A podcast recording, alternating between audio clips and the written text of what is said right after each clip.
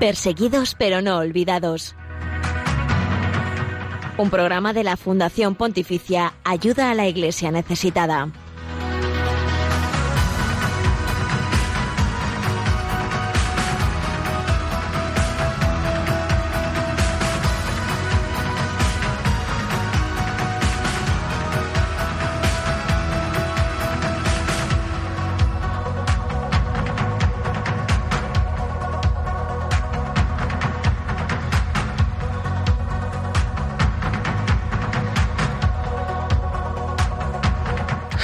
Eh, buenos días amigos, queridos oyentes de Radio María, por acompañarnos en este programa que es eh, una ventana abierta a la información, la oración y la caridad con la Iglesia pobre y perseguida alrededor del mundo. Gracias por acompañarnos en Perseguidos pero no olvidados.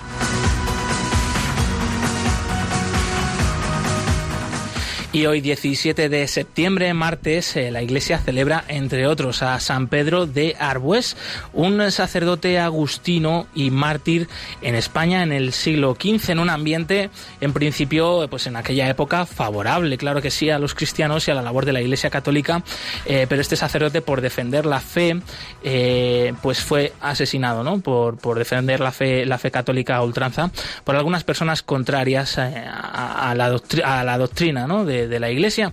A él nos encomendamos, a San Pedro de Arbues, y también encomendamos pues las vidas, las intenciones de todos aquellos que ya os estáis sumando a Radio María, aquellos que nos seguís eh, semanalmente. También encomendamos eh, la vida de los cristianos que hoy siguen sufriendo persecución alrededor del mundo.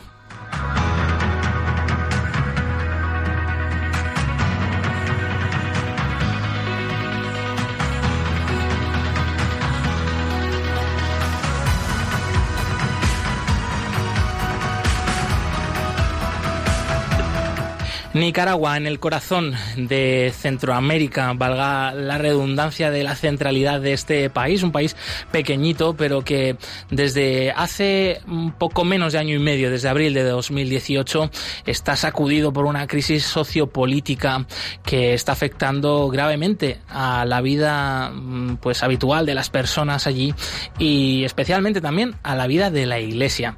Eh, pues los distintos obispos de Nicaragua, muchos sacerdotes, al comienzo de unas manifestaciones eh, contra el gobierno pidiendo mejores garantías sociales, que no se bajaran las pensiones, que los jóvenes tuvieran más oportunidades, pues se pusieron al frente para evitar mm, mayor violencia entre los manifestantes y la dura represión por parte de la policía, de los grupos favorables al gobierno de Daniel Ortega.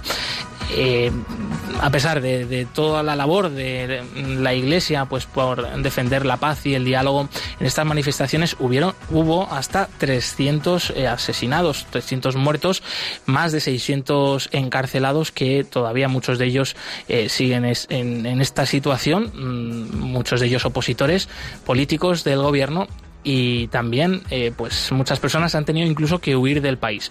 La Iglesia no ha salido indemne de esta situación, muchas parroquias eh, fueron asediadas por la policía, incluso tiroteadas. Eh, se ha señalado a los obispos pues como aquellos que estaban instigando a estas revueltas lejos, lejos de la realidad y la Iglesia de Nicaragua quiere hoy continuar su labor mm, evangelizadora en primer lugar, pastoral, volver a la normalidad de esa misión difícil difícil, mm, de todas formas, debido al ambiente que todavía se sigue viviendo y respirando en el país, y la Iglesia sobre todo quiere mantener su papel de mediación y de pacificación del país. Es por ello que la Fundación Pontificia Ayuda a la Iglesia Necesitada acaba de lanzar una campaña de apoyo a la Iglesia en Nicaragua para la formación de las vocaciones que el Seminario Nacional de Managua tuvo que cerrarse debido a pues las distintas manifestaciones y también a ese proceso de diálogo. Eh, hoy los seminaristas están repartidos en las distintas diócesis del país y están necesitan buscar nuevos seminarios, eh, acondicionar nuevos espacios para ellos. También pues en el mantenimiento de los sacerdotes de las religiosas, en la construcción de nuevas iglesias, porque eh, las parroquias siguen creciendo en el país todo ello es eh, por lo que ayuda a la Iglesia necesitada pide ahora pues ayuda y queríamos centrarnos en este país para conocer de cerca cuál es eh, la situación y cómo vive la Iglesia allí. Por eso os invitamos a que nos acompañéis a lo largo pues de este ratito que vamos a estar con vosotros y que también nos acompañará el Padre Cristóbal Gadea, sacerdote de Juigalpa, una diócesis al norte del país, que nos contará cómo él ha sido mediador entre los manifestantes y los grupos eh, favorables al gobierno del país y toda la labor que él desarrolla hasta en 58 comunidades muy dispersas, algunas de ellas de origen indígena. Eh, pues en unos minutos estará aquí con nosotros el Padre Cristóbal y os invitamos a que no os perdáis ni una de sus palabras.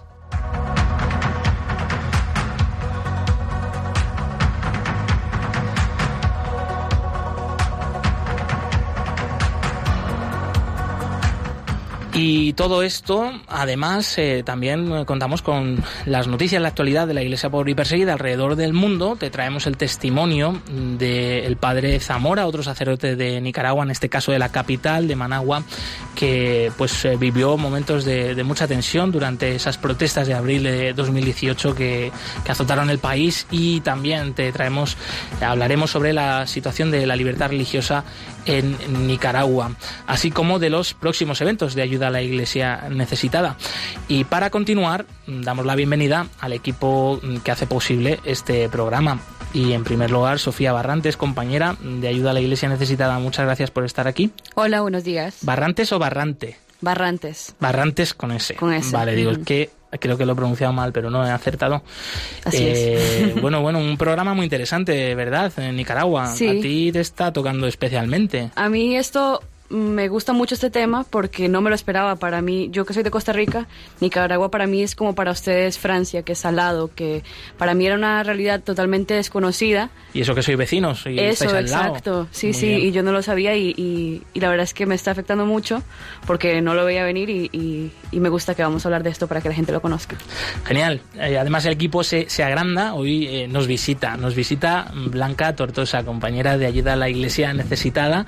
Eh, no te vamos a hacer hablar mucho, Buenos pero días. por lo menos un olita. Buenos ¿Qué días? Josué, buenos días. Qué, qué alegría verte de nuevo después de tanto tiempo. Muchísimas gracias, yo encantada de estar aquí contigo, con vosotros. Tú que y estuviste aquí hace, Hace mucho tiempo, mucho. sí. ¿Qué te parece este estudio Bueno, renovado de Radio Espectacular, María? me encanta, espectacular y como en casa, como en Claro casa que de sí. nuevo. sí. Pues bienvenida, bienvenida. Gracias, Josué. Y en los controles, eh, Yolanda Gómez. Creo que sí, no me he equivocado. Vale, estupendo. ¡Yupi! Estoy acertando en todo.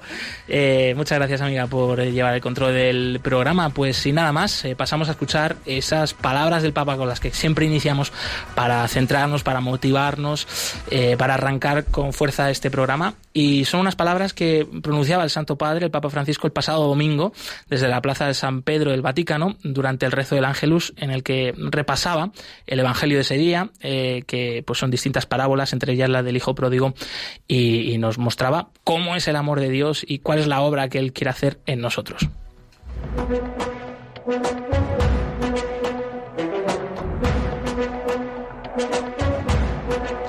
En palabras del Papa.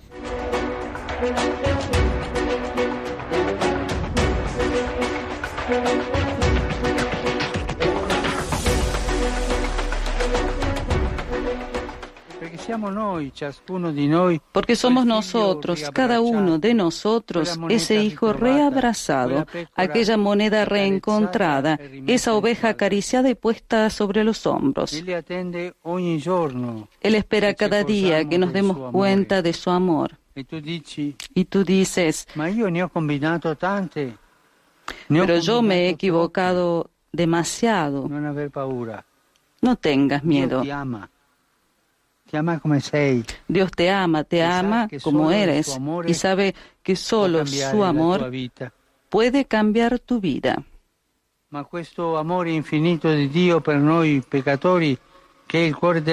Pero este amor infinito de Dios por nosotros pecadores, que es el corazón del Evangelio, puede ser rechazado. Es lo que hace el hijo mayor de la parábola. Él no entiende la, pala- la parábola y tiene en mente más a un dueño que a un padre. es un riesgo también para nosotros. Creer en un Dios que es más riguroso que misericordioso, un Dios que derrota al, mal, al mal con poder en vez de con perdón. No es así. Dios salva con el amor, Dios salva con el amor, no con la fuerza. No. Proponiéndose, no imponiéndose. Pues eh, bueno, una vez más, es arrollador, ¿no? El amor de Dios que muchas veces no nos terminamos de creer, pero estas palabras del Papa yo creo que, que nos dicen, pues nos hacen redescubrirlo de nuevo, ¿no? Sofía, ¿qué te ha parecido? Me parece bien porque son cosas que a veces damos por hecho, el amor de Dios y que Él realmente nos quiere, nos acoge tal y como al Hijo pródigo y, eso es siempre tan acertado, lo que nos dice cada semana. Sí, en mi parroquia me comentaba, comentando el sacerdote del Evangelio, ¿no? Nos decía, esta parábola muchas veces es el hijo pródigo, le hemos puesto el título, parece el protagonista es el hijo pródigo. No, no, no, el protagonista es el amor, de, Dios, o sea, ese padre que está ahí esperando día a día, cuando ve lejos aparecer a su hijo, va a abrazarle y, toda nuestra retórica, toda nuestra estructura de, ay, yo no soy nadie, yo, por favor, pero yo no, no merezco ni ser hijo, le da igual, al Señor le da un abrazo le dice, venga, venga, para acá, vamos a hacer una fiesta. Así que qué bueno, qué bueno. Y bueno, pues con estas palabras arrancamos así el programa y, con la fuerza ¿no? de este Dios que es Salvador y que vence al mal, no con la fuerza, sino con el perdón y con el amor.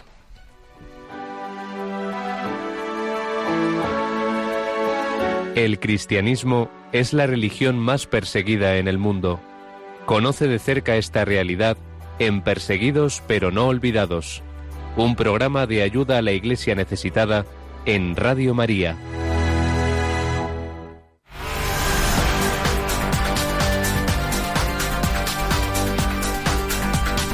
Queremos que sea noticia.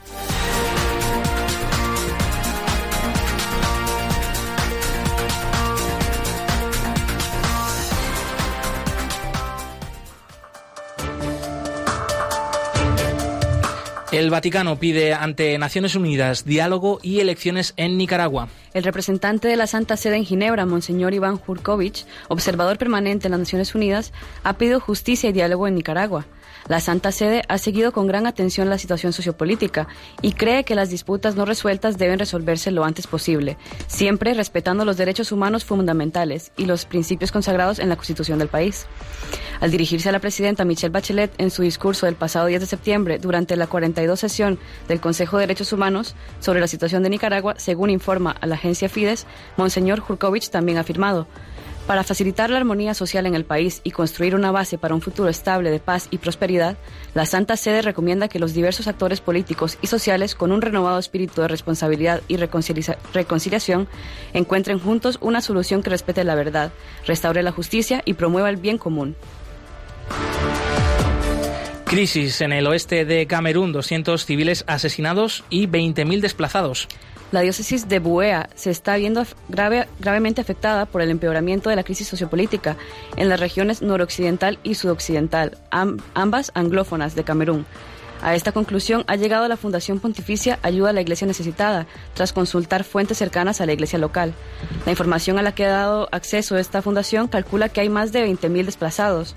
Desde la escalada de violencia en noviembre de 2016, por lo menos ocho localidades de la diócesis han sido incendiadas, 70 han sido saqueadas y atacadas, y un total de 25 han sido abandonadas porque su población se ha visto forzada a buscar refugio en granjas y en la selva. Según datos y estimaciones de organizaciones locales e internacionales, de derechos humanos, más de 200 civiles, no solo católicos, han sido asesinados en la diócesis de Buea, incluidos niños y mujeres. Arranca la tercera temporada del programa de ayuda a la Iglesia necesitada, Perseguidos pero no olvidados en 13 Televisión. Perseguidos pero no olvidados, el programa televisivo, televisivo de la Fundación Ayuda a la Iglesia Necesitada, forma parte por tercer año de la programación de 13. La cadena arranca temporada este lunes 9 de septiembre. Junto a otras novedades, Perseguidos pero no olvidados se emitirá en un nuevo horario, los martes a las 12 y media de la noche y redifusión los domingos a las 9 y media de la mañana. Toda la comunidad eh, católica de Níger espera en oración la liberación del padre Macali. Desde el 17 de septiembre de 2018 no hay noticias del padre Gigi Macali, el sacerdote de la Sociedad de Misiones Africanas secuestrado en la diócesis de Bomoanga. A pesar del silencio, los familiares y cohermanos amigos del misionero siguen esperando en oración continua por su liberación.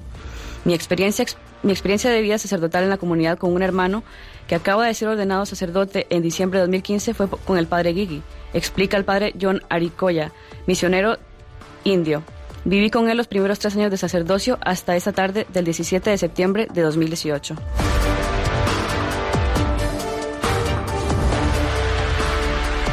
Hasta aquí la actualidad de la iglesia pobre y perseguida de esta última semana. Para estar al día de esta situación pueden visitar la web ayuda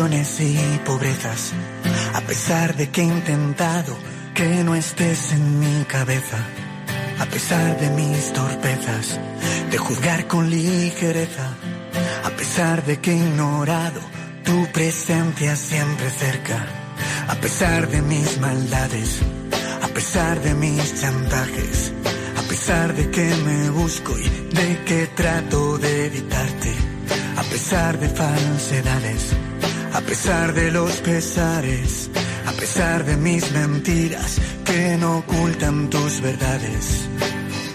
Solo quiero expresarte. Nunca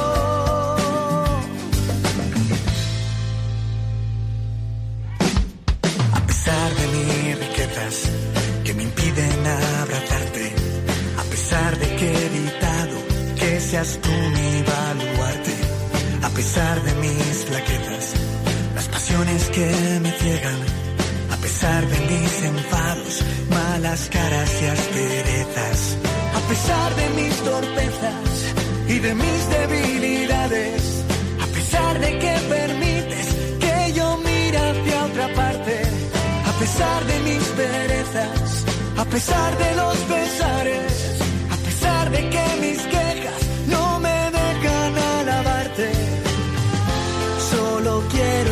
expresarte. Las 11 y 20 minutos, las 10 y 20 minutos en las Islas eh, Canarias. Estás escuchando Radio María, el programa Perseguidos pero no olvidados con el equipo de la Fundación Pontificia Ayuda a la Iglesia Necesitada. Y hemos tenido la suerte que justamente ayer nos visitó en la sede de la institución el sacerdote Cristóbal Gadea, que venía recién llegado desde Nicaragua, desde Huihuilí, una pequeña ciudad al norte del país, muy cercana a la frontera, y con el que charlábamos sobre la situación del país, a raíz de pues las últimas eh, revueltas eh, y esta crisis sociopolítica que desde abril de 2018 pues tiene en vilo a toda la población. La Iglesia, en medio de esta situación, está siendo fuente de paz, fuente de, diálogo, algo que no la ha dejado fuera, ¿no? También de, ser señalada de golpista, de la presión política sobre ella. Eh, muchos obispos y sacerdotes han sido amenazados por grupos afines al gobierno de Daniel Ortega. bien, el padre Cristóbal Gadea, pues tiene su propia experiencia sobre esto y así nos lo contaba. El padre Cristóbal Gadea es un sacerdote de la diócesis de Jinotega, al norte de Nicaragua. Sirve en la parroquia de la Inmaculada Concepción en Huihuilí, una pequeña localidad, casi casi en la frontera con Honduras, una zona muy rural en la que sirve hasta 58 comunidades, algunas muy dispersas.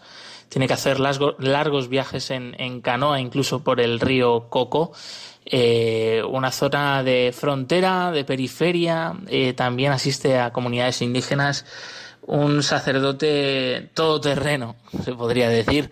Él ha venido hasta aquí, hasta España, para presentar la campaña que acaba de poner en marcha la Fundación Pontificia Ayuda a la Iglesia Necesitada para sostener a la Iglesia en Nicaragua en este contexto de crisis sociopolítica que está azotando el país desde abril de 2018. Bienvenido, Padre Gadea. Estamos en la sede de Ayuda a la Iglesia Necesitada en Madrid. Y la primera pregunta sería, Padre, ¿cómo está la situación actual? Actualmente en el país, ese conjunto de protestas eh, callejeras, esa respuesta a represión por parte de la policía y de grupos afines al gobierno de Daniel Ortega, continúa, sigue adelante, eh, la situación se ha calmado un poquito más. En algunos medios de comunicación denuncian de que eh, siguen algunas personas recibiendo recibiendo violencia. He visto en la televisión casos de personas que al entrar a su casa la han agarrado, ¿no? la han apresado y, y los, han, lo han llevado. Es verdad que pocos días después lo, se les deja en, mm.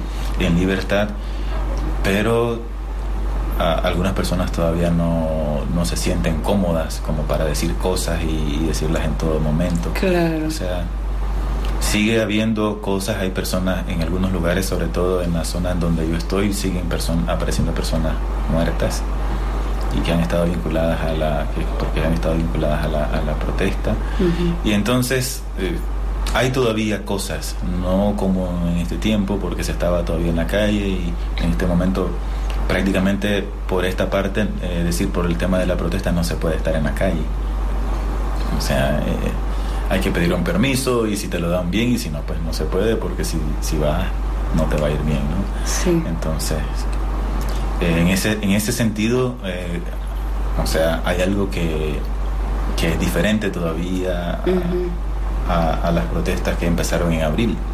¿Cómo está reaccionando, padre, la población, las personas de a pie, especialmente pues los fieles laicos, las personas que, que tiene más eh, cerca suya, a esta situación de crisis, eh, de revueltas, de revanchas, también de violencia que se está viviendo de uno y otro lado? Bueno, ah, en, la comunidad católica hay distintos modos de pensar. O sea, hay personas que están, eh, se sienten unidas, por ejemplo, al partido de gobierno porque ese es su, es su partido de gobierno y es difícil saber cuánto están de acuerdo en el modo que se ha procedido. Pero eh, pero la mayoría no está de acuerdo en que deba haber violencia para resolver algo que convenga para todos. Y entonces se está participando o en la oración o simplemente a veces incluso con el mismo silencio. También algunas personas dicen, bueno, mejor no comentar para evitar cosas, pero, pero sí, más que todo la, la, oración y evitando la violencia. Es, este es un poco lo que se está haciendo, eh, orar, evitar la violencia y, y hacer cosas que puedan ayudar. ¿De qué forma está afectando a la vida de la parroquia, a su misión como sacerdote en la parroquia Nuestra Señora de la Inmaculada en Huihuilí, al norte de Honduras, toda esta crisis?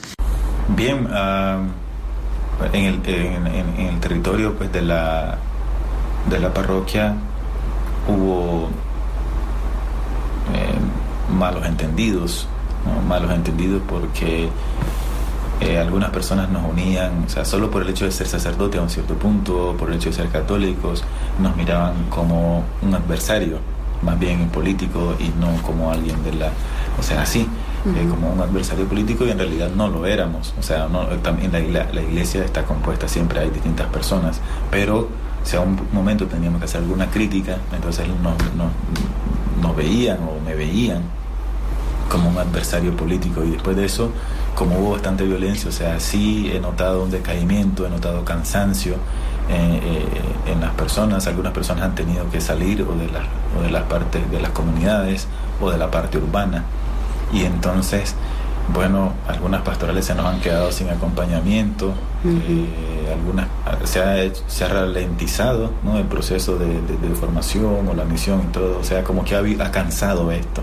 Okay esta parte de, estar pendiente de las situaciones de otros lugares o, o también en, la parte del municipio de Gulí ha sido muy fuerte eh, en el tiempo de las protestas porque hubo por lo menos mes y medio donde era realmente tenso y intenso esa, esa parte en la, en, la, en, la, en la población y porque sigue habiendo violencia un poco así, solapada y todo. Entonces sí afecta el, el, el, caminar de, la, de, la, de, la, iglesia y de la comunidad en eso. Sí, he notado eso, esta parte, porque ha afectado también la economía, por ejemplo, y, entonces las personas tienen menos ingresos y, tienen que cubrir sus necesidades con mayor dificultad y entonces sigue creciendo en esa parte la, la, la pobreza y he notado cansancio, ¿no? cansancio, preocupación en las personas y, y entonces eso no, no, nos ayuda para estar como más dispuestos y más decididos a, a participar en algunas actividades de la, de la pastoral. Por eso nos viene bien eh, los tiempos de oración o eh, también nos ayuda a plantearnos, o sea, qué hacer, cómo hacer esto mejor, ¿no? Pensamos en eso, en preparar mejor entonces las celebraciones o estar dispuestos a escuchar, estar dispuestos a ir a un lugar a acompañar a algunas personas y todo, para ayudar a recuperar al menos el ánimo y esperamos que, que ellos puedan recuperar un poco su situación también social el papel de mediación de la Iglesia a través de eh, los distintos obispos, de sacerdotes, de religiosos y religiosas, de fieles laicos ha sido notorio dentro de esta crisis en Nicaragua. En su caso personal, eh, ¿cómo se ha visto por parte por ejemplo, pues de las fuerzas del gobierno, este papel, que en muchos casos ha sido una mediación que ha solicitado la, la propia población, que os ha solicitado las propias personas de Huehuili, que por favor intercedierais por ellas para que la violencia no fuera más. Bien, en, en, algún momento nos pareció que, que, era una estrategia solamente para ganar tiempo en alguna cosa. No sabíamos qué pasaba, pero esa sigue siendo una propuesta. Hasta ahora no ha habido una respuesta, ¿no? porque hubo un momento, una propuesta de diálogo y todo, pero ya ves que hubo otra, un segundo momento del diálogo nacional y los obispos, por ejemplo, se retiraron, dijeron, no conviene que nosotros ya estemos ahí, se organizaron de otro modo, hubo el diálogo, pero si hubiera, yo, eh, si hubiera diálogo, o sea, es lo mejor. O sea, siempre se sigue pensando y se sigue diciendo que que conviene reunirse y sigue la propuesta de que hay que hacerlo, sin eso no se va a poder nada. Claro. Sin eso no se va a poder mejorar y si no, pues la salida va a ser que, que cada quien que haga una propuesta distinta, por ejemplo la oposición, por decirlo así, se organizan bien y van a elecciones cuando sea. ¿Cuáles diría que son ahora mismo las necesidades más importantes eh, de la Iglesia en Nicaragua y concretamente en su parroquia de Huihuili? Sí, como en la, al interno de la comunidad católica es formación, es una de las partes y estamos poco a poco también dotando de materiales de, formación en catequesis en las distintas áreas. esa es una parte de, formación y luego eh, de, escucha, ¿no? de acompañamiento espiritual a los agentes de pastoral y a familias. O sea que demandan en este momento mayor dedicación eh, de estar presentes, pues ahí todo. Entonces, es como un proyecto de pastoral en este año, o sea, dedicar mayor atención espiritual a los, a los hermanos que están en el equipo de pastoral para que eso ellos ayuden a otros. Y entonces estamos o en la pastoral familiar o en la catequesis de, de niños y de jóvenes o así, de, de, adultos en general, por ejemplo, que no, han, no son cristianos o porque llegan a la iglesia y no han recibido los sacramentos o algo. Entonces, esa, esa es una, una, una, prioridad. O sea, que ellos tengan un lugar, por ejemplo, unos ciertos libros básicos ¿no? para la formación entre la Biblia, el catecismo, eh, instrumentos de catequesis. Y ellos puedan tener después de eso, después de unos tiempos de formación por lugares. O sea, hace falta ir a los lugares y organizar en, en un grupo de cuatro comunidades, por ejemplo, que vengan a un lugar céntrico y haya un tiempo de formación que son temas de formación, un tiempo de oración y un tiempo de acompañamiento espiritual y bueno, solo de pensarlo a veces cansa, ¿no? Y luego hay que, eh, entonces conviene acondicionar lugares, o sea, de infraestructura pastoral. Eh, hay algunos lugares que son eh, principales, son sedes de, de un sector, decimos nosotros, de cuatro o seis comunidades. Entonces allí habría que ampliar a lo mejor o la, o la capilla o hacer una, una, casa o un lugar donde, donde se pueda estar, eh, donde se pueda estar más cómodo para la formación o para quedarse allí. Entonces esa parte hay que acondicionar más en, en, algunos lugares y esta parte ¿no? de la formación. Y bien, debería de haber más visitas entonces a cada lugar y todo. Y por último, Padre Cristóbal Gadea, un mensaje para las personas que desde aquí, desde España, están apoyando a la Iglesia en Nicaragua, eh, no solo con su ayuda económica, sino también, sobre todo, con su oración, y que, pues, gracias a tu testimonio, el testimonio que está acercando, pues, esta campaña de ayuda a la Iglesia necesitada, eh, están descubriendo una realidad que desconocían y, pues, están sumando a esta oración por la Iglesia en Nicaragua y por la paz en el país. ¿Tiene algún mensaje para, para estas personas? Eh, yo quiero decirles eso, gracias. ¿no? Es um, que invitarles a que vean esto y que se alegren, porque cada oración, el Señor escucha nuestra oración en todo tiempo y sobre todo en los momentos de dificultad el Señor no nos desampara y no estamos solos y entonces ser cristianos es sentirte que estás muy acompañado por el Señor y por el Señor a través de los hermanos en la comunidad y que esto es algo real, o sea, que ocurre eh, en tu vida, acá en la vida de cada uno, y que nosotros sentimos esto cercano, que proponemos a nuestra comunidad de también eso, agradecer, de, orar por todos los bienhechores y de agradecerles porque sin conocernos personalmente se disponen a partir de la mediación de ayuda a la iglesia necesitada, ¿no? Eh, se disponen a ayudar y, y, y, entonces lo están haciendo sin cálculos, en el sentido de que dicen, bueno, no, no, no, se ponen a pensar qué voy a recibir de esto, yo simplemente es un modo de dar gracias a Dios,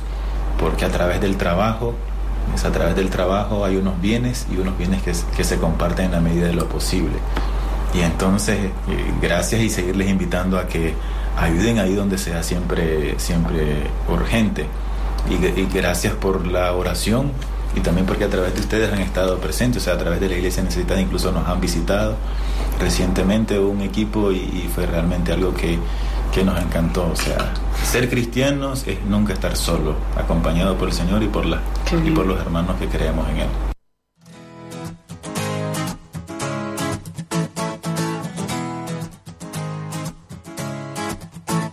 Sin querer me perdí por el mundo, terminé dando tumbos sin rumbo de aquí para allá, viviendo todo a mi manera.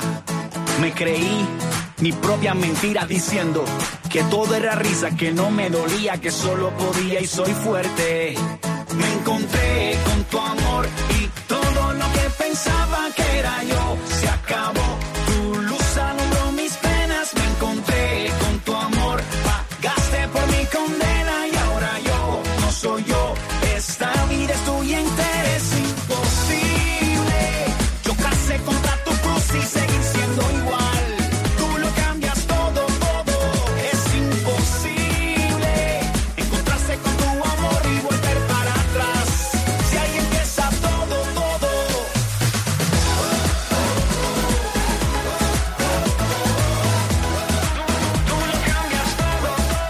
11 y 35 minutos, 10 y 35 minutos en las Islas Canarias. Nos están llegando muchísimos mensajes a través del Facebook Live de Radio María, que por cierto al principio se nos ha olvidado comentarlo, que además de escucharnos nos podéis poner cara a través de esta aplicación.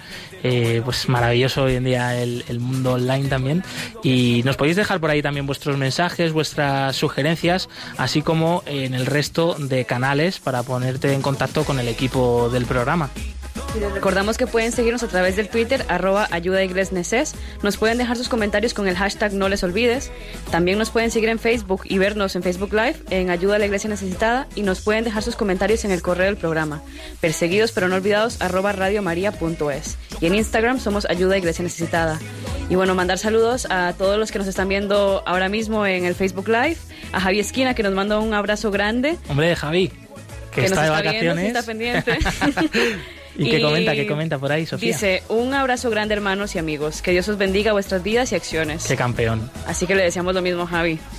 También a Luis Enrique Pérez, que nos saluda desde Tehuacán, Puebla, México, que son las 4 y 20 de la mañana. Toma. Y está pendiente de la actualidad Un de los cristianos. que trabaja de noche. Exacto. Pues muchas gracias también por seguirnos desde tan lejos, amigo, y, y a esas horas.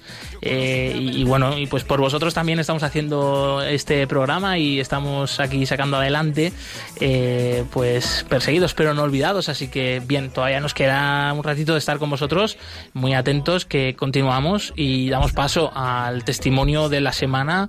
Hoy un testigo del siglo XXI que nos llega desde Nicaragua, el tema central de nuestro programa de hoy.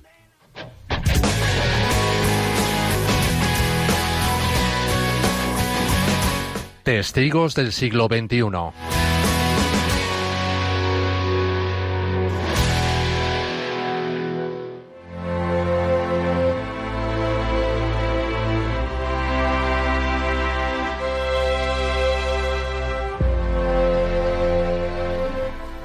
Lo que sucedió al anochecer del 13 de julio de 2018 se conoce en Nicaragua como la noche en que dispararon a Jesús. Dos jóvenes estudiantes murieron en la iglesia de Jesús de la Divina Misericordia, culminando cuatro meses de protestas que estallaron a finales de abril en la Universidad Nacional Autónoma, en Managua. La iglesia, ubicada no lejos de la universidad, se convirtió en un hospital improvisado para atender a los heridos, y unos 200 jóvenes vivieron para contarlo porque fueron rescatados por el padre Raúl Zamora en su camión y por una mujer anónima que hasta el día de hoy no ha podido identificarse. Tal vez eso sea lo mejor, ya que muchos de los que encontraron refugio en la iglesia hoy están en prisión, exiliados o en lista negra por el gobierno, el resultado de una casa de brujas después de un levantamiento civil que comenzó en abril y que aunque está inactivo ahora, continúa cociéndose a fuego lento bajo la superficie. Jesús de la Divina Misericordia estuvo muy cerca de nosotros aquella noche. También a él le dispararon y veo que cuando nos dice que estaba recibiendo las balas en nuestro nombre es algo verdadero. Mientras hablaba, el sacerdote se detuvo para marcar los agujeros de bala que adornan la imagen que se alza al lado del tabernáculo en la capilla lateral. Tiene dos agujeros de bala y la pared tiene muchos otros, conservados a petición de los feligreses como un recordatorio de lo que sucedió. Al verlo a través de los ojos de la fe, el Señor es nuestra roca. Las palabras de Jesús, en ti confío, se han hecho realidad y se hicieron realidad aquella noche. La noche comenzó realmente alrededor del mediodía del 13 de julio, cuando la policía y las fuerzas paramilitares se alinearon con el gobierno del presidente Daniel Ortega y su esposa, la vicepresidenta Rosario Murillo. Atacaron a estudiantes que habían tomado el control de la Universidad Nacional en abril. Cuando descubrí que estaba, lo que estaba sucediendo aquel día, tomé mi camión y comencé a llevar a los estudiantes desde la universidad hasta mi parroquia, que servía como un hospital improvisado, pero también como un centro donde la gente iba a donar alimentos y otros bienes para los estudiantes. Alrededor de las seis de la tarde ya no quedaba ningún estudiante en la universidad porque todos se habían escondido en las iglesias. Después de que los estudiantes hubieran huido, también eh, se empezaron a movilizar la policía y comenzaron los disparos contra nuestra parroquia. Hasta 130 agujeros de bala finalmente se contaron solo en el techo de nuestra iglesia. Estoy convencido de que entre los que atacaron a los estudiantes hubo, hubo, muchos que no tuvieron su corazón en la lucha y en lugar de disparar a matar simplemente dispararon al techo.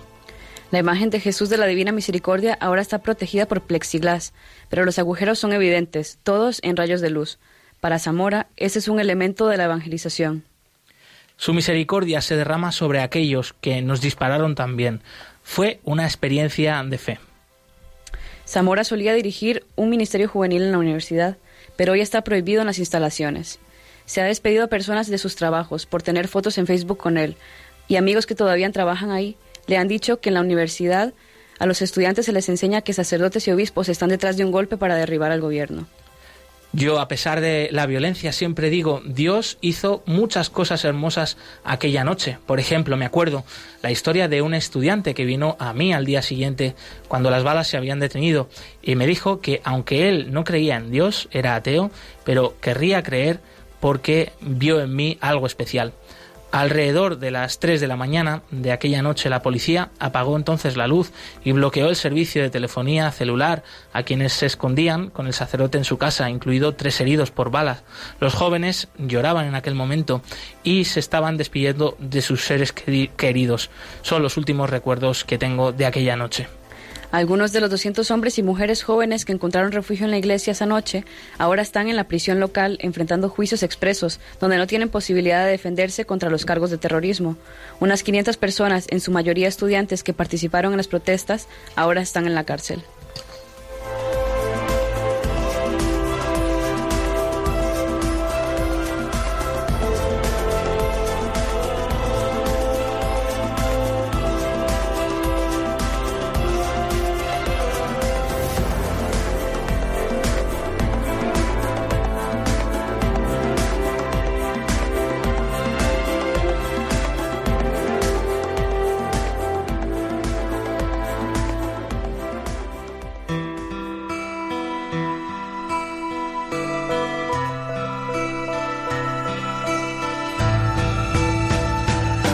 La religión con más seguidores en el mundo es también la más perseguida. Descubre la realidad de los cristianos perseguidos y necesitados en Perseguidos pero no olvidados, un programa de ayuda a la Iglesia necesitada en Radio María.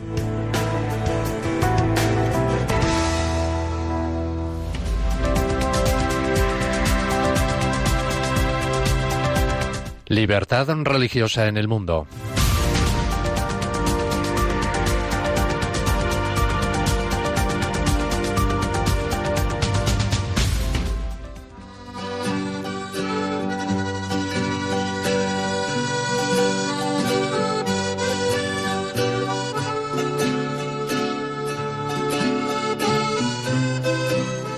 Nicaragua tiene una población de 6 eh, millones y medio de habitantes, de los cuales el 80% pertenece a distintos grupos cristianos. La mayoría de ellos, en torno al 50%, son católicos. Desde el preámbulo de su constitución se proclama como un país de los cristianos que desde su fe en Dios se han comprometido e insertado en la lucha por la liberación de los oprimidos. Numerosos artículos de la Carta Magna de Nicaragua reflejan la importancia de la fe en la vida del país. El artículo 4 declara que el Estado asume la tarea de promover el desarrollo humano de todos y cada uno de los nicaragüenses bajo la inspiración de valores cristianos. Según el artículo 14, el Estado no tiene religión oficial. Todas las personas son iguales ante la ley, recogido por el artículo 27, y el Estado no discriminará por motivo alguno entre ellos y entre las religiones. Respecto a la política exterior de Nicaragua, el artículo 5 establece que se inhibe y proscribe todo tipo de agresión política, militar, económica, cultural y religiosa, y la intervención en los asuntos internos de otros estados.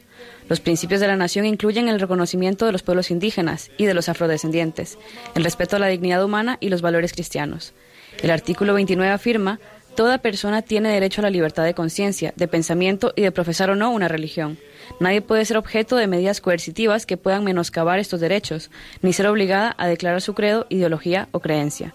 Entre los distintos grupos sociales, los religiosos, los hombres y mujeres tienen derecho, según el artículo 49, a constituir, a constituir organizaciones con el fin de lograr la realización de sus aspiraciones. Sangre de en cuanto a distintos incidentes que tienen su base en la libertad religiosa, recogidos en el último informe Libertad Religiosa en el Mundo 2018, en agosto de 2016 el gobierno, con Daniel Ortega al frente, adoptó una medida que registre la entrada en el país a grupos religiosos y folclóricos. Toda misión cultural, grupo cristiano, pastor o religioso de otro tipo que quiera entrar a Nicaragua, dice así, esta norma deberá ser reportado con anticipación a las autoridades migratorias de Nicaragua.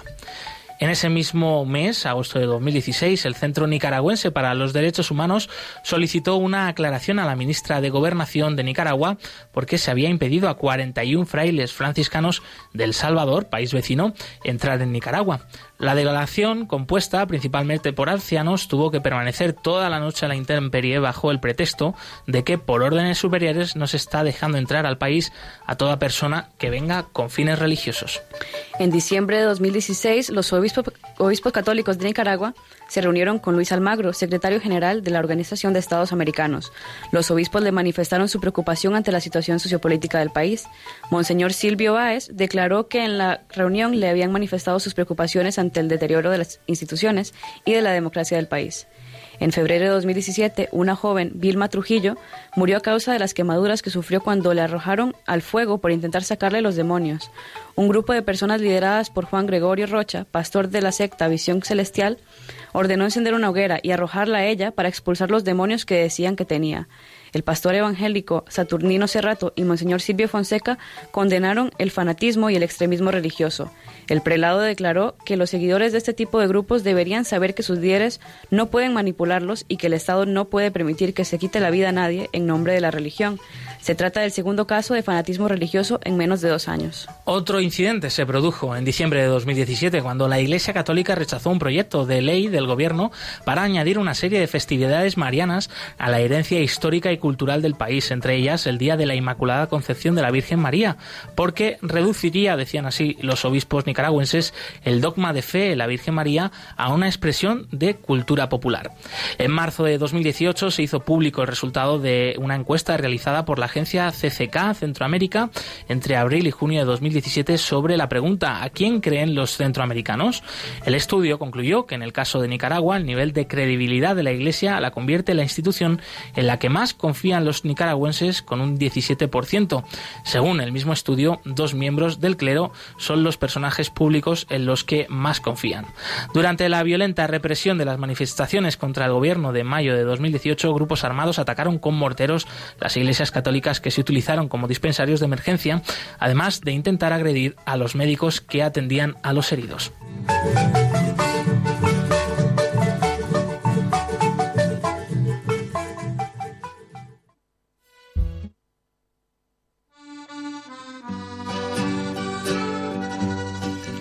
En conclusión, a diferencia del periodo estudiado en el informe anterior, han surgido tensiones entre el gobierno y la Iglesia Católica.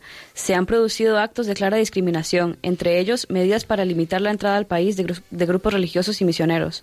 La violencia desatada en mayo de 2018 es otro ejemplo de la creciente tensión social en la que las iglesias han representado un papel de mediación y conciliación, con éxito desigual. Por lo tanto, el estado de la libertad religiosa en Nicaragua se ha deteriorado visiblemente y la previsión para el futuro es negativa.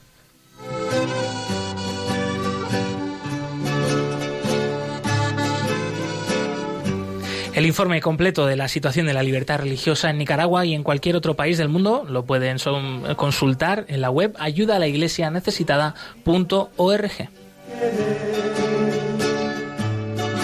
Abonada con la bendita nicaragüita, sangre de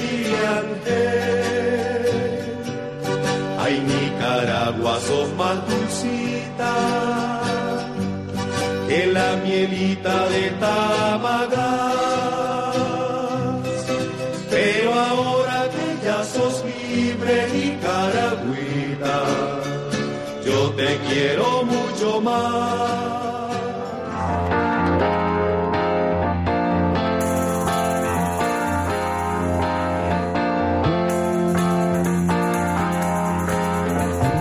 cerca de ti.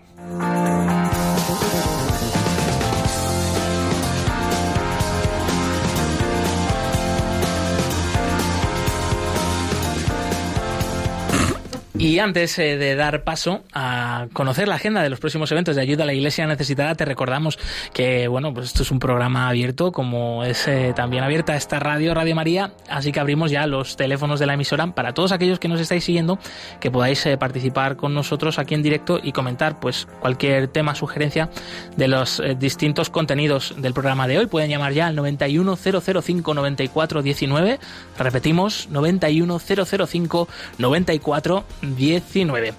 Mientras, damos paso a Nieves Barrera, compañera del Departamento de Promoción de Ayuda a la Iglesia Necesitada, que pues cada semana nos trae la agenda. Nieves, bienvenida.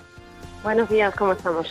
Pues eh, encantados de tenerte aquí, qué alegría escucharte eh, una semana más y cuéntanos eh, qué tenemos por delante los próximos días. Pues tenemos muchas cosas muy interesantes y además de primera mano digo a todos los, a todos los que nos oyen que si pueden asistan. Tenemos al al padre Cristóbal va a estar hablando en distintas ciudades. Sí, sí, le hemos tenido hace unos minutos aquí entrevistándole, estupendo. O sea que hay posibilidad de conocerle en persona y escucharle. Escucharle, hablar con él, acercarse, sí, sí, y además es que es un regalazo escucharle pues y ver todas las imágenes que nos enseña, de verdad. Yo ya muchas veces, eh, pues eso, los escuchamos, pero esta vez podemos verles y conocerles, con lo cual yo invito a todos a que, a que se pasen por las conferencias. Así que si quieres, yo empiezo a decir. Sí, ¿dónde, ¿dónde podemos encontrarnos con este sacerdote y escuchar también sobre la situación en Nicaragua? Pues mira, por lo pronto, hoy en Toledo a las 7 de la tarde va a haber una conferencia testimonio en la parroquia de San Ildefonso de la calle México número 12. Ahí estaremos a las 7 de la tarde, así que ninguno de Toledo se lo puede perder. Eh, después, el día, el día 19, en Zaragoza, dará una conferencia testimonio en la Basílica de Santa Engracia, a las 8 de la tarde. Después nos lo llevaremos el 20 de septiembre a Pamplona y a las siete y media dará una conferencia testimonio y después habrá una misa por la iglesia en Nicaragua y los cristianos perseguidos a las 8 de la tarde y será en la parroquia de San Miguel. Eh, no paramos, porque después nos lo llevamos a Bilbao, el 21 de septiembre, y a las 8 y cuarto de la tarde habrá una adoración eucarística presidida por el obispo auxiliar, Monseñor José Basegura, y dará su testimonio, y será en la parroquia de Nuestra Señora del Carmen, en Qué interesante. Muy sí, bien. sí, sí. Después en Santander... Ay, que hay más. 23 Pero bueno, yo Sí, pensaba sí, que la sí, Vuelta a sí. España había terminado ya. Bueno, Qué bueno, bien. además está encantado de conocer a todo el mundo, de verdad. Es que Qué hay que bien, bien. ¿Por dónde, sigue. ¿Por dónde sigue el tour Sigue- entonces? Pues mira, por Santander el día 23 de septiembre a las Ujú. siete y media de la tarde. Eh, dará una conferencia también en el Salón de Actos de la Casa de la Iglesia. Y en Gijón el día 24 de septiembre a las 8 de la tarde habrá una vigilia de oración y dará su testimonio en la Basílica del Sagrado Corazón de Jesús. Bueno, va a llevarse un recuerdo de España maravilloso y nosotros vamos a escucharle todo lo que podamos y cada día es un testimonio precioso, cada día se aprende más, así que yo le recomiendo a todo el mundo que vaya a conocerle en persona. Lo vamos, lo vamos a seguir de cerca desde aquí, desde Perseguidos pero no olvidados. Eh, Nieves, no sé si hay alguna cosa más. Eh, tienes mm, 30 segundos. Un par de cositas. El 26 de septiembre en Córdoba una vigilia de oración por los cristianos perseguidos en la ermita de San Zo- San Zoilo. Y el 2 de octubre en Sabadell habrá un testimonio de Monseñor Jan Abdo Arbach, arzobispo de Homs de Siria, en la parroquia de San Feliu a las siete y media de la tarde. Hombre, en qué Sabadell. alegría. Qué alegría Sí, no saber que, que va a estar no por aquí, por nuestra sí. tierra. Hombre, yo le conozco en persona claro sí. a Monseñor Albás. Pues bueno, de todas formas, estos últimos eventos los recordaremos en las próximas semanas, que todavía quedan unos días. Y para más información, aquellos que nos ha dado tiempo a sacar el lápiz, pues eh, ya saben, en la web ayuda a la iglesia necesitada.org tienen to- toda esta información. Nieves Barrera, compañera del Departamento de Promoción de Ayuda a la Iglesia Necesitada, muchas gracias. A vosotros.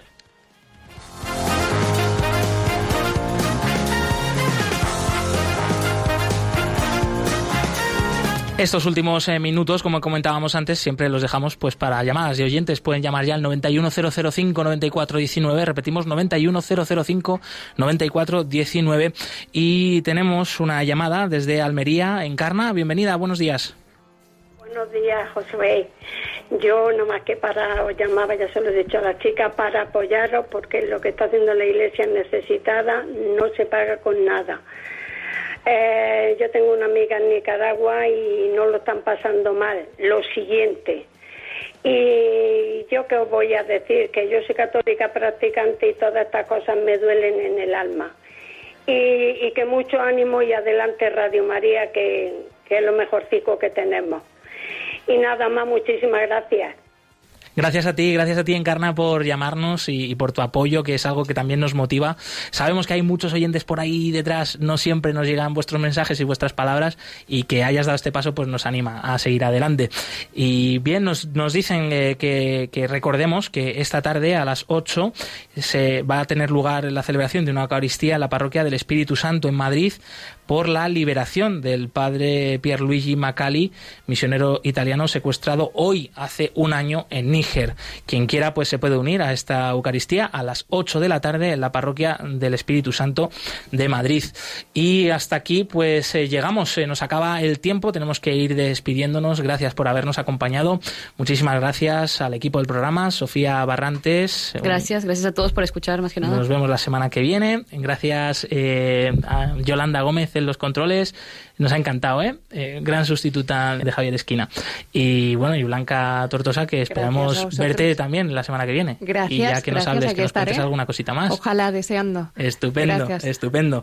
Pues nada, solo recordar que pueden volvernos a escuchar en el podcast de Radio María. Nosotros nos volvemos a ver aquí el martes que viene, 24 de septiembre, a la misma hora, movidos por el amor de Cristo al servicio de la Iglesia que sufre. Un fuerte abrazo y hasta pronto.